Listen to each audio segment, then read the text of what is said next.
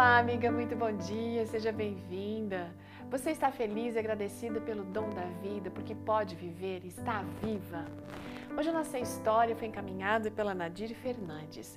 A Nadir, ela está aposentada hoje, mas ela foi graduada em é, Direito e trabalhou durante 31 anos na Casa Aplicadora Brasileira.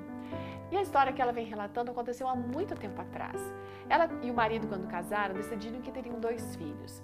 Dois anos após o casamento, nasceu a sua filha Grace, uma linda menina, amada Grace. E logo depois ela ficou grávida de novo. Mas aí ela começou a ter sangramentos. Foi até o hospital, depois de exames, descobriu que ela estava com deslocamento da placenta. E teve que voltar ao hospital mais duas vezes em função dessa situação. Na terceira vez, o médico deixou ela internada ali porque precisavam acompanhar o processo para ver se a, a, gravidez avançaria ou não. Bom, no nono dia que ela estava internada, ele entra ali no quarto dizendo que eles fariam uma limpeza no útero. E ela ficou muito triste com isso, porque cessaria aquela gravidez. Mas aí o médico parou, pensou e falou o seguinte: olha, vamos primeiro lá no primeiro andar. Isso significava que ela faria um exame de ultrassom, porque era lá no primeiro andar que ficava a sala do ultrassom. E mesmo com sangramento, o médico percebeu que tudo estava bem com ela e com o bebê.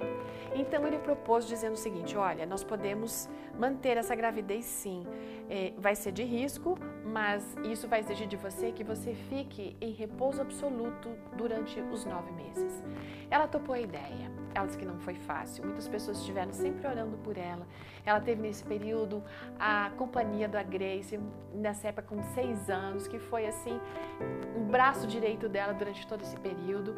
E, gente, ela ficou do dia em, é, de maio de 1979 até o dia 31 de janeiro de 1980 em repouso absoluto. Não foi fácil realmente mas no dia 31 nasceu o Fábio, que realmente cumpriu a profecia que o médico havia feito, de que de repente, dando certo essa gravidez, ela teria ali uma criança correndo pelas ruas da cidade. E isso foi realmente o que aconteceu. O Fábio hoje trabalha na TV Novo Tempo e é uma bênção, trazendo orgulho para toda a sua família.